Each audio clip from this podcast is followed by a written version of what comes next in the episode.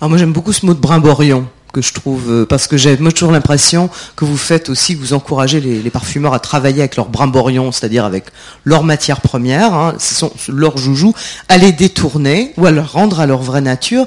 Et il y a quelque chose, donc il y a un parfum euh, qui est sorti l'an dernier, euh, qui, qui est assez curieux parce qu'il s'appelle aussi comme des garçons donc on l'appelle pour aller vite le parfum sans nom, euh, qui, euh, qui ressemble vraiment au genre de collage ou au genre de bricolage, euh, très littéralement, parce qu'on est dans la colle et dans, le bricolage, que vous faisiez faire aux enfants. Alors qu'est-ce que c'était l'histoire donc de ce parfum qui est présenté dans un flacon très inhabituel aussi, on va en parler, mais l'histoire olfactive de ce parfum que vous allez maintenant sentir?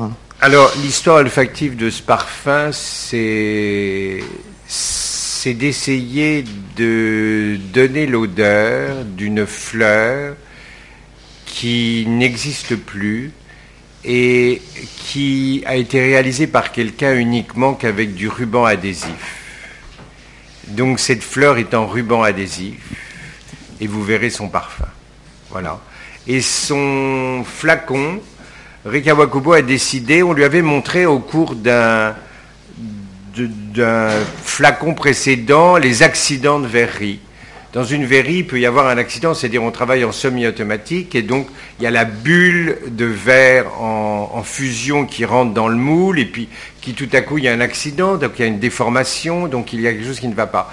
Et donc on avait montré ça à Rikawa Kubo qui avait beaucoup aimé et donc nous a demandé de réaliser euh, le moule d'un accident de verrerie. C'est-à-dire que l'accident, c'est intéressant, mais d'essayer d'en faire un. Donc on a passé une année avec euh, Ray qui disait Ah non, non, c'est trop artistique, ah non, non, c'est trop beau, ah non, non, on dirait une sculpture. Il fallait arriver à ce que ça soit absolument un accident de verrerie. On espère qu'on a réussi. Et là, vous pouvez sentir une, fleur euh, de scotch. Alors, ce qui est intéressant, je vais demander un petit truc à Nathalie, euh, même si elle n'a pas travaillé dessus, parce que c'est un parfum qui a été créé par Antoine Lee. Euh, mais justement, moi, ce qui me frappe, c'est que ces odeurs de colle, de scotch, etc., euh, elles, existent quand même naturellement dans les fleurs. Hein. Les oxydes, par exemple, ces odeurs un peu. Il y a des odeurs florales, enfin, il y a des molécules dans les fleurs qui sentent ces trucs de synthèse, non? Euh, en fait, quand vous mettez par exemple une jacinthe euh, en hiver chez vous, vous avez une odeur hyper puissante, très vert, elle sent presque le plastique.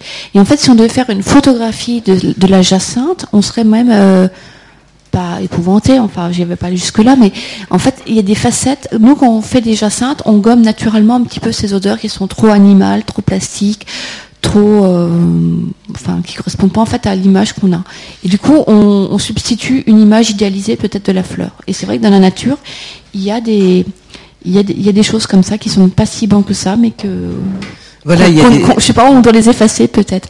Oui, il y a des aspects de la rose qui ont, qui ont ce côté un peu métallique, diesel presque, hein, bah euh, dans, dans, la, dans, dans, la composition chimique de la rose. Hein, je parle pas quand on est dans un jardin. Euh, oui, et en, et en, fait, moi, ce que j'adore faire, c'est par exemple aller à Bagatelle, parce que vous avez 200 rosiers, 200 formes de roses différentes, mais totalement différentes, et 200 odeurs différentes. Et c'est vrai que certaines ont des, des, des aspects euh, poires, d'autres très très épicés, d'autres. Et en fait, c'est pas tout ça, ça fait partie de la rose mais il y a euh, une infinité de, notes qui, et nous et c'est vrai que Christian parfois peut très bien euh, peut-être choper juste un petit côté de, cette rose et de, la travailler. Oui, parce que vous avez travaillé sur un parfum qui s'appelle euh, Guérilla 2 où il y avait, il me semble, une note, une note de rose, non? J'imagine, je me rappelle plus trop bien. mais je me rappelle que le brief, c'était quoi encore, Christian? C'était une bouche. Non, c'était Marie qui avait fait une boucherie. Mais en fait, c'était des boutiques éphémères et en fait, c'était des choses complètement improbables. Ça pouvait être une boucherie. Donc, vous voyez, faire un parfum à partir d'une odeur de boucherie, c'est quand même pas. Oui. C'est pas, typique. C'est intéressant aussi de proposer des thèmes improbables parce que le thème est départ euh, odeur d'une boucherie.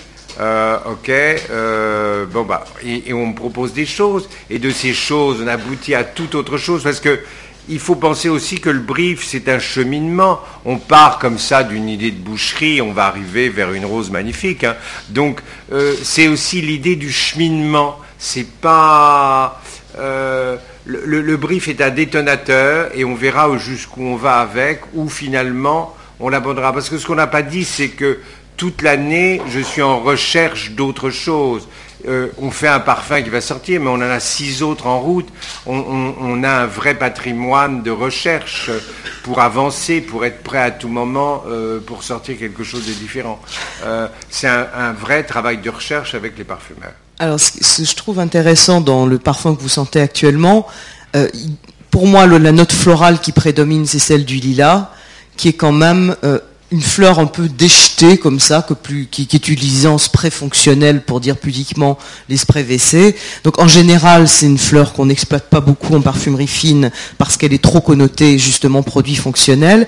Et je l'associais justement cette pauvre fleur qui est magnifique et qu'on n'utilise plus à ce flacon bulbeux euh, bizarre, qui est en rejet aussi de verrerie, euh, qui a dû avoir quand même, Isabelle, des difficultés de fabrication euh, particulières.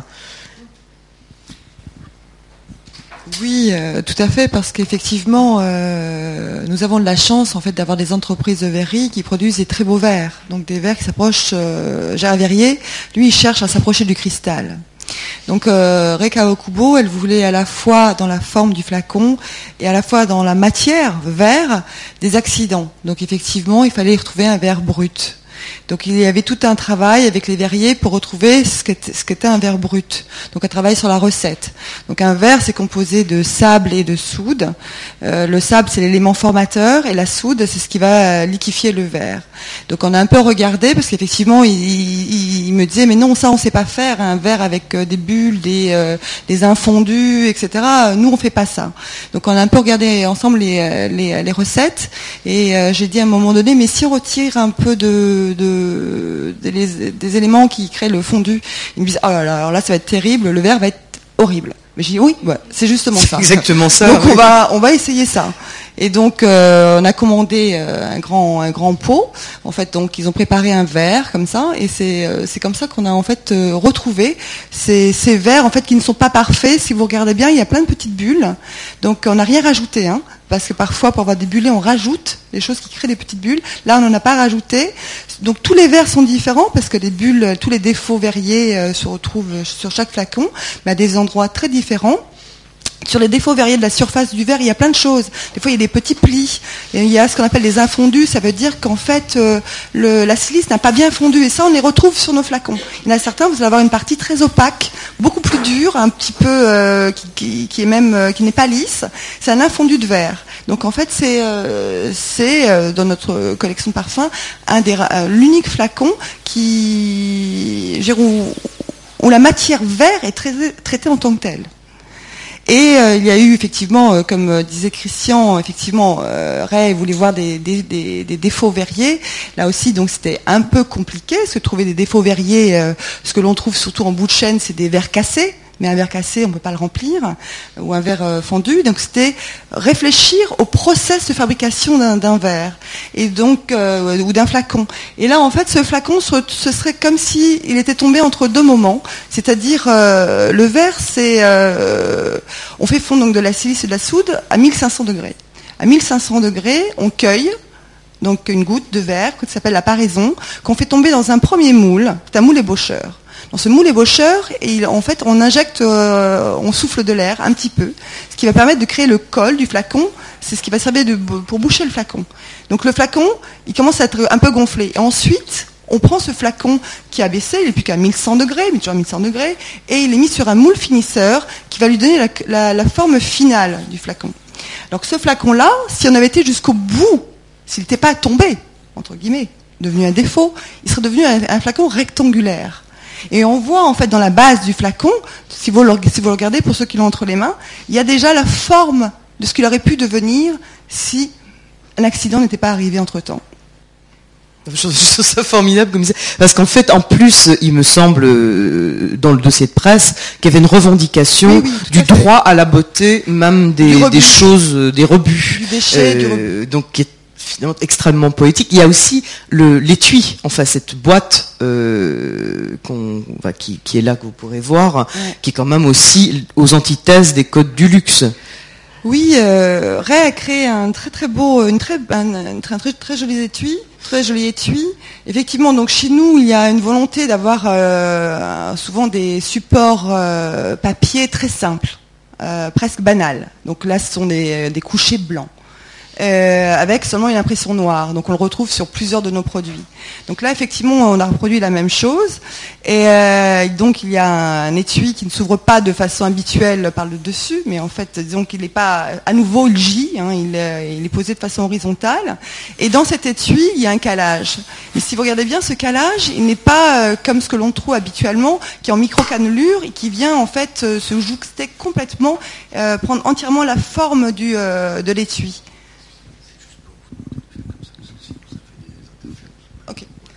Et, euh, et, vous avez un calage qui est intégré dans le dans. C'est-à-dire que c'est lors du montage, c'est lors du montage, si vous regardez à l'intérieur, c'est lors du montage que ce calage vient se, vient se construire.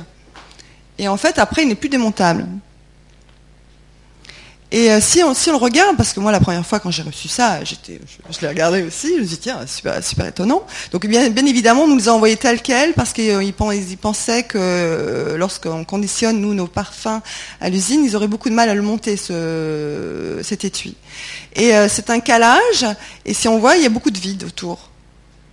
C'est-à-dire c'est un calage qui lui-même est une alternance de vide et de plein, sans réel, je veux dire, il n'y a pas une fonctionnalité. Euh, il tient la bouteille, c'est tout. Et puis en plus dans un carton qui est très mince, en fait ça fait oui. le truc qu'on reçoit euh, une livraison de petits composants électroniques made in Hong Kong, enfin c'est peut-être plus in Hong Kong d'ailleurs. J'ai l'âge que j'ai, hein. euh, mais euh, c'est, ça, ça, faisait un peu, ça faisait léger, ça faisait fragile aussi, ça avait un côté. Euh, oui, mais c'est ça, mm. c'est qu'il y a une oui. fragilité et en même temps une force. Mm. Ouais, c'est, toujours cette espèce d'ambivalence. Euh, je trouve que que Ray arrive. À... Alors merci, mais on va passer à une, une, une autre type de série ou d'intervention qui est un glissement des gestes de l'art sur l'olfactif, qui sont moi ce que j'ai appris la série des monochromes, qui n'est pas réellement une série, en fait, mais vous avez beaucoup de parfums qui ont des noms de couleurs, tout simplement, euh, et parfois des noms de couleurs inattendus et pas faciles à traiter. Donc, euh, je sais que Nathalie a... Allô non, qui a travaillé. Vous avez travaillé, par exemple, sur euh, dans une série qui s'appelle Blue Invasion, euh, oui, qui est un bleu cédrame. Alors, comment est-ce qu'en parfumerie on fait le bleu? Alors, ça, je suis d'accord avec vous en fait, parce qu'en fait, beaucoup de, de, il y a beaucoup de bleu dans les flacons euh, de parfumerie, et c'est vrai que autant le vert, le jaune, enfin d'autres choses, ça évoque facilement des couleurs. Autant pour moi, le, le bleu en parfumerie, c'est très très très ouvert en fait. Et en fait, donc effectivement, euh, au départ, euh, Christian nous avait briefé sur une odeur bleue. Et en fait, je pense qu'il a été séduit par trois options parce que justement le bleu c'est très ouvert. Et en fait, il a choisi pour lui, euh, il a eu trois peut-être, je sais pas comment ça s'est passé pour Christian, mais en tout cas, finalement, il a décidé de choisir euh, trois notes assez différentes qui pour lui faisaient peut-être bleu toutes les trois. Mais dans votre tête bleu, quand on vous a dit bleu, vous avez dit comment Qu'est-ce que je vais mettre dedans? Alors évidemment, par exemple, qui sent bleu? alors, qu'est-ce qui sent bleu? Beaucoup de choses sont bleues. Par exemple, la mer, mais ça c'était trop évident peut-être. Voilà. Euh, qu'est-ce qui sentait bleu? Euh, Donc nous, on est parti sur euh, sur une fraîcheur quand même, mais pas forcément marine. C'était une, une, idée de cascade, de Cologne. Mais en fait, euh, c'est drôle parce que j'ai vu un peu les blogs sur euh, sur la série bleue, et soit le cédra, c'était soit la plus traditionnelle parce que ça faisait colonne, soit au contraire les gens trouvaient que c'était la plus euh, euh, comme des garçons, parce qu'en fait c'est vraiment une fausse colonne. Elle n'est pas si facile que ça. C'est, elle peut être flash, elle, elle peut être splash, mais elle n'est pas si euh, traditionnelle. C'est une fausse traditionnelle. Et vous l'avez votre cédra, vous l'avez bleui. Comment en fait vous avez jeté quel type de notes Alors en fait avec avec Christian au début la colonne était peut-être un peu trop parfaite justement, et donc Christian nous demandait de faire des justement ce qu'il appelle des traits. Et donc il fallait la casser un peu. Et on l'a cassée avec des notes euh, qui sont, ça vous dira rien, peut-être pour vous, mais il y a de l'oxyde de rose, il y a des aldéhydes. Et en fait, ce sont des, notes qui d'habitude sont assez difficiles à utiliser, qu'on utilise en toute petite quantité. Et pour ce, pour ce parfum, on, les a surdosées. Donc en fait, il y a une juste position entre effectivement des belles notes très colognes, mais avec des, des choses qui sont beaucoup plus inhabituelles, surdosées. Et en fait, euh, voilà, c'est un parfum qui peut être facile, mais qui peut-être pour moi n'est pas si facile que ça. Parce que quand je le porte, je me dis waouh, c'est quand même, ça va assez loin. Mais euh, quand vous mentionnez les aldéhydes, donc certains d'entre vous ont une familiarité donc avec ces matières premières qui sont de synthèse mais qu'on retrouve dans les dans les agrumes, dans les huiles essentielles d'agrumes à l'état naturel, mais pas suffisamment stables pour pouvoir les utiliser en parfumerie. Mais les aldéhydes, donc, qui sont des matières premières aussi dont dont on parle souvent en parlant de Chanel numéro 5, où il y a eu la première fois une overdose de ces matières. Mais ce qui est drôle, ça me refait penser à la série synthétique, parce qu'un des descriptifs, effectivement, de certains de ces aldéhydes, c'est que ça sent le pressing. Donc c'est assez marrant d'avoir euh, des. Ça, rejoint ce qu'on se disait tout à l'heure sur ces odeurs euh, qui, euh, sur les odeurs des notes qu'on utilise en parfumerie, dont on essaie de gommer le côté synthétique et, et peu flatteur.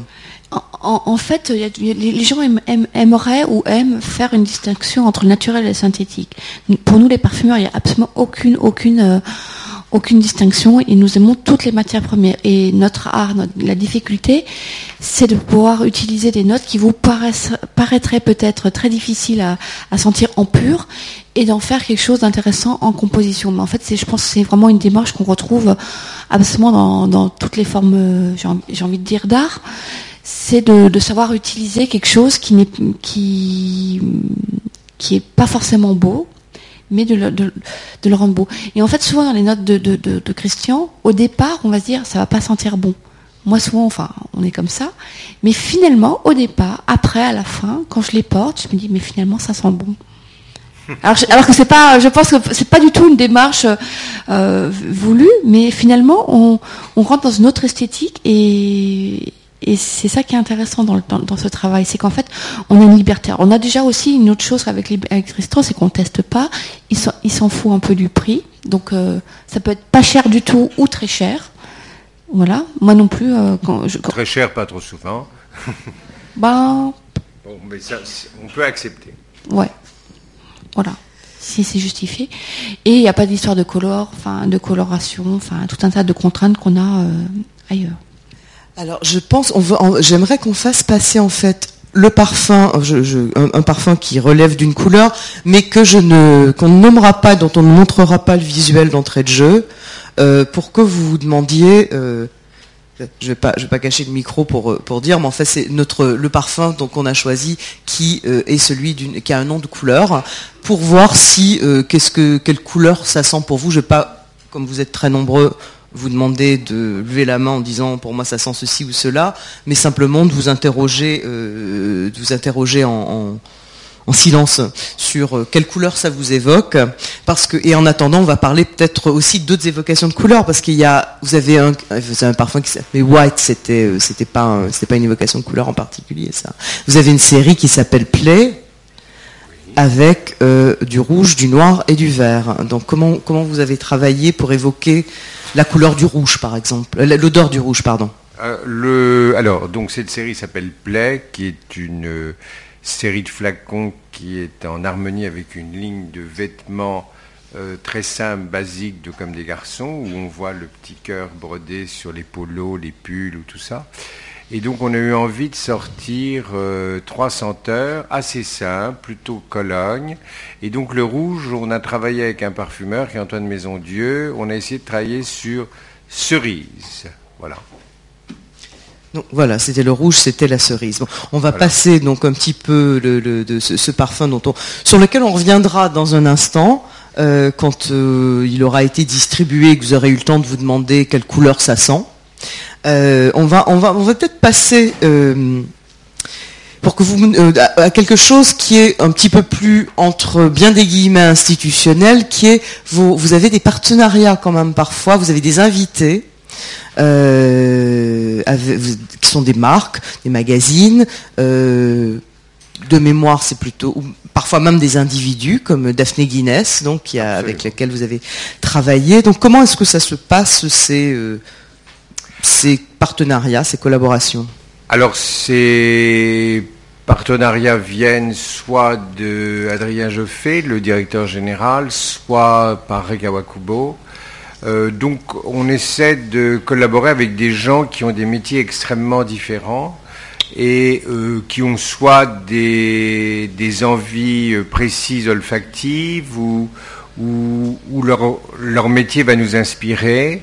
Et donc nous avons travaillé avec le magazine Monocle et nous avons fait déjà deux parfums, nous en sortirons un troisième très prochainement, où là euh, le rédacteur en chef du magazine a des idées bien précises de senteurs et des précis, des idées qui viennent un peu de, de voyage, euh, assez souvent euh, aussi du Japon. On a travaillé aussi avec donc une personne qui s'appelle Daphne Guinness et elle, elle avait une euh, vraie culture olfactive. Elle avait acheté des produits au Moyen-Orient, des choses qu'elle aimait beaucoup.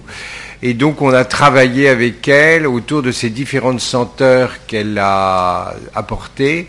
Et donc nous avons fait un parfum qui est un parfum très capiteux, très féminin, qui correspond tout à fait à Daphné. On a travaillé aussi avec quelqu'un qui fait euh, des chapeaux à Londres, qui est créateur de chapeaux, qui s'appelle Steven Jones. Et donc on a fait un, premier parfum sur une matière assez difficile en parfumerie. Euh, qui, ça, c'était son envie. La matière, non, mais l'idée, oui, euh, c'était le lilas. Et nous travaillons, nous sortirons début, début 2014 un autre parfum avec lui, surprise. Et ensuite, on a travaillé avec un créateur de mode euh, à Tokyo euh, pour essayer. C'est un créateur qui en même temps crée euh, un univers très particulier autour de sa mode et il crée des personnages, il crée des qui peuvent bouger, qui sont comme des robots recouverts de fourrure. Et donc nous avons essayé de travailler sur un peu les parfums étranges de ces personnages. Donc la marque s'appelle Undercover et lui s'appelle Jun Takahashi. Et donc nous avons fait euh, ce travail avec lui, un travail assez long. Et Isabelle a eu beaucoup, beaucoup de travail parce que ces flacons sont très, très travaillés avec des collages, avec des, des petites euh, chromos d'une autre époque, euh, des couleurs, tout ça. Donc voilà, ça c'est une autre collaboration. J'ai oublié quelqu'un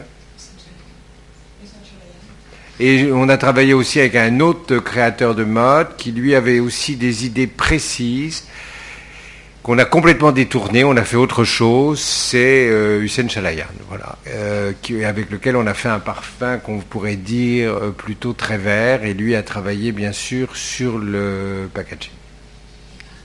Et il y a Artec aussi. Et alors on a oui. travaillé avec un éditeur de meubles qui édite les meubles de Alvar Alto et qui est Artec, où là on a essayé de travailler un bois très design, comme un frêne qu'on a formé, comme un tabouret de Alto. Et donc, euh, euh, on est, je pense, au niveau olfactif, très proche de ce concept euh, de meuble. Alors juste pour revenir, bon là vous avez tous, je ne sais pas quelle couleur ça vous évoque, on va, on va quand même en- en- entendre un peu. Est-ce qu'il y a des, est-ce qu'il y a des gens, oui je sais, j'ai bougé ma main. Euh, monsieur, est-ce que, euh, quelle couleur ça vous évoque alors cette... euh,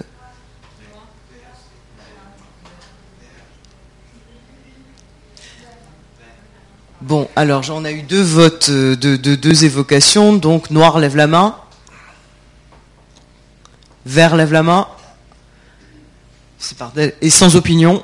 Bon, vous n'avez pas besoin de lever la moindre main. Sur la petite demoiselle qui est vraiment pas trop sûre. Euh, et ben ça s'appelle Black. ah, comme ça. Et pourquoi en fait ça c'est un parfum que vous m'avez suggéré qu'on montre. Qu'est-ce qui vous a fait le choisir en fait, mis, à part le, que ce soit un parfum assez nouveau. euh, Alors, chez il est, il- il est évident que quand on travaille autant de parfums, euh, on a un certain nombre de matières que l'on aime, euh, un certain nombre de matières qu'on va de temps en temps mettre en, en évidence dans différents parfums.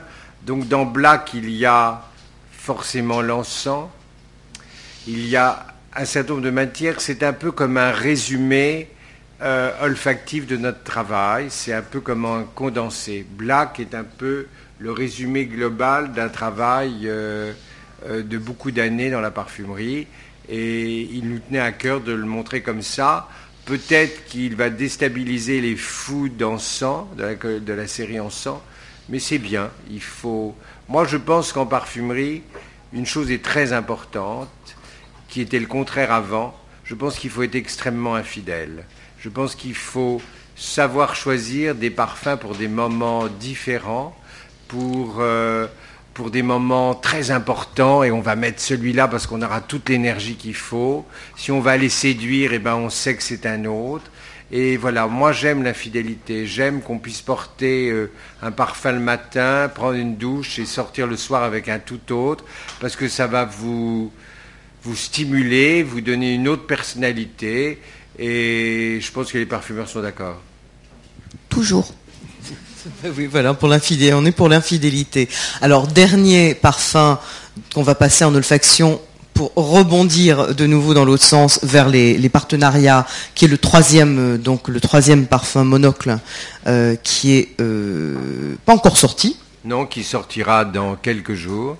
Voilà, donc avant-première, hein, même les journalistes n'ont pas encore vu, en tout cas pas moi, mais bon. Donc ce parfum s'appelle Sugi. Sugi est un arbre japonais qui est l'équivalent du cyprès ici mais qui a une olfaction assez différente de notre cyprès. Donc je vous laisse découvrir et puis on en parle après. Parce que maintenant, on va poser des, questions. Maintenant, on va passer à la séance des questions, puisque l'infidélité était une jolie conclusion, mais qu'en même temps, vous allez découvrir Sugi euh, pendant que vous vous demandez si vous allez poser des questions. Donc j'espère que vous en avez.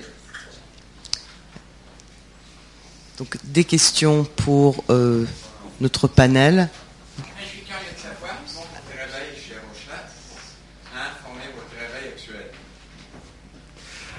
Alors, euh, j'ai cité qu'une seule maison. J'ai travaillé pour beaucoup plus de maisons que Rochas avant. Et j'ai travaillé pour Molinard, j'ai travaillé pour Nenarici, j'ai travaillé chez L'Oréal, j'ai travaillé pour beaucoup de marques chez L'Oréal parce que j'étais un peu, comme on l'appelle chez L'Oréal, un planeur. C'est-à-dire que je travaillais sur 7-8 euh, marques pour venir au moment où les choses sont presque faites pour décider. Donc, euh, Rochas, c'est pas une spécificité olfactive. Je suis pas venu de Rochas pour ce qui, a, qui intéressait Eric c'est mon expérience et savoir euh, pouvoir créer avec des parfumeurs un parfum. Peu importe que vous êtes chez Saint-Laurent ou Rochas, c'est pas ça, car il faut savoir s'adapter à, l'éventuelle écriture future olfactive de la marque. Euh, moi, je voulais savoir si c'était important pour vous d'avoir affaire à différentes maisons de création sur euh, les différents projets, ou si la marque envisageait éventuellement d'avoir son propre parfumeur. Alors pas du tout. Euh, nous, nous aimons euh, travailler avec un certain nombre de grands laboratoires ou petits laboratoires de recherche olfactive. Euh, l'idée, c'est de...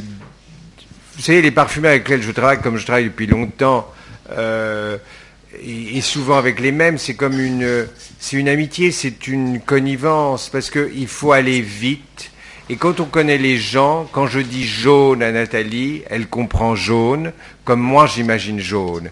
Et quand je dis c'est trop sage, elle comprend ce que ça veut dire et c'est trop beau aussi. Donc le dialogue euh, et les mots sont très importants. Euh, voilà. Nous n'avons pas l'intention d'avoir un seul parfumeur, parce que d'abord, ça aussi, ça se fait beaucoup trop chez les autres. Nous, on est différents et donc on a envie de profiter de tous les talents, de tous les parfumeurs avec lesquels on travaille. Puis une petite question qui relie un peu à ça parce que donc il n'y a pas de test, on, a compris. Mais par contre, ce qui se passe beaucoup dans les, maisons aussi, c'est de mettre en compétition des, fournisseurs, des parfumeurs. Euh, est-ce que ça, ça, ça, arrive chez vous en fait Alors compétition, euh, peut-être, mais c'est pas présenté sous cette forme. C'est un côté beaucoup plus amical. Il est évident que tous les projets peuvent être travaillés par un, deux, trois euh, ou quatre laboratoires, mais on le fait en toute euh, quiétude, on l'annonce, euh, voilà, et puis euh, tel parfumeur gagne, mais ça c'est la règle du métier, hein. il n'y a Tout pas à fait. de... Mais c'était un peu aussi parce qu'il y a des gens qui savent pas forcément que souvent c'est ce qui se passe euh, pour les, les lancements de parfums. Voilà, alors je voudrais juste dire une chose pour que ce soit bien clair. Nous ne testons pas au niveau consommateur, mais il est évident que nous faisons des tests cutanés, que nous faisons bien sûr tous les tests techniques qui est obligatoire de faire. Nous ne testons pas au niveau marketing, mais nous faisons tous les tests, je voudrais que ça soit bien clair, parce que nous ne pouvons pas euh, sortir un produit sans avoir ces tests cutanés. C'est Isabelle qui s'occupe de ça. Si vous voulez, elle peut vous en parler une minute. Qu'est-ce que c'est? Elle ne veut pas en parler d'ailleurs. Euh, voilà. Mais c'est euh, totalement obligatoire dans la parfumerie. Il est exclu de sortir l'ombre d'une goutte de parfum sans qu'elle soit testée cutanée, qu'on ait les résultats, qu'on fasse éventuellement des modifications pour que ce parfum puisse être mis sur le marché. Bien évidemment. hein. Il n'y a que le marketing que nous testons pas, le consommateur, tout ça. Voilà. J'avais juste une, euh, une question par rapport à justement vos projets. Vous avez mentionné euh, d'apporter justement le parfum dans des espaces comme les hôpitaux par exemple, ou les lieux d'exposition.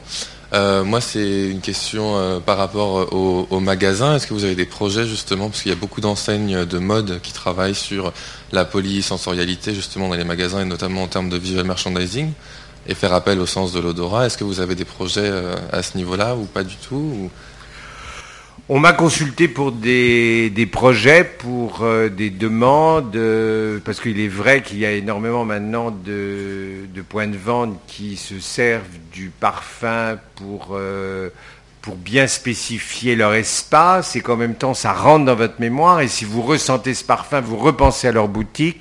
Oui, je ne fais que des études préliminaires, je n'ai pas fait d'études complètes pour eux. Je les ai orientés vers des gens qui peuvent le faire pour... Mais, c'est vrai que c'est une chose très euh, import- importante, je pense, dans la mémoire, parce que si vous allez dans la boutique Y, on, en connaît une à Paris, avenue des Champs-Élysées, où ça sent 25 mètres avant, 25 mètres après, je ne nommerai personne. Euh, il est sûr, moi je trouve que c'est sursaturé, je peux pas, ça me dérange, mais ils, ont, ils sont allés jusqu'au bout, on peut aller. Je pense qu'il faut aller un peu moins. Euh, il faut suggérer, faire ça très subtilement, et c'est vrai qu'il y aura mémorisation forcément. Voilà. Alors j'ai vu aussi récemment un article dans Le Monde pendant les défilés à New York que euh, des créateurs de parfums font pour le temps du show, du défilé, euh, un parfum spécial qu'ils diffusent, peut-être par nébulisation. Nébulisation, c'est une technique de diffusion de parfum très fine, de fines particules, qui permet de faire une chose très légère dans l'air et qui ne, voyez, qui ne va pas être trop prenante. Et donc, euh, ils expliquaient dans cet article, moi je n'ai pas vécu ces défilés, mais que euh, les parfumeurs ont travaillé en harmonie sur le concept du défilé du créateur pour rajouter, pour souligner euh, le concept de, présentation des vêtements. Une toute petite chose qui se relie parce que vous aviez parlé de, la mémoire aussi au niveau du musée, donc les liens des deux sens. En fait, un jour ici, on avait fait une conférence qui parlait un peu de, cette notion de synesthésie. Et en, en fait, moi, à ce moment-là, je me rappelle de ça, j'avais lu un jour que, en fait, en tant qu'embryon, oh, il semble, mais qui va le dire en fait, mais qu'on aurait éventuellement les sens réunis et que c'est juste après la naissance que les, différents sens se, démultiplient et qu'il y a éventuellement donc le risque de, petits courts-circuits où, les gens créent des synesthésies parce qu'il y a des gens qui ont ça très fortement.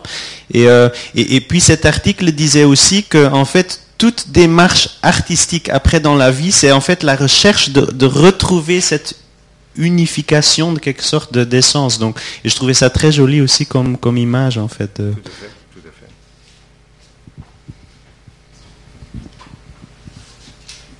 Bonjour. Bonjour. Euh, vous avez parlé tout à l'heure du packaging qui était euh, une alternance de vide et de plein.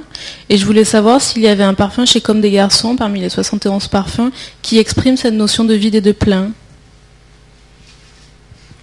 Au niveau olfactif. Au niveau Oui, olfac- au niveau olfa- olfactif. pas réellement. C'est- Peut-être pas encore. hein.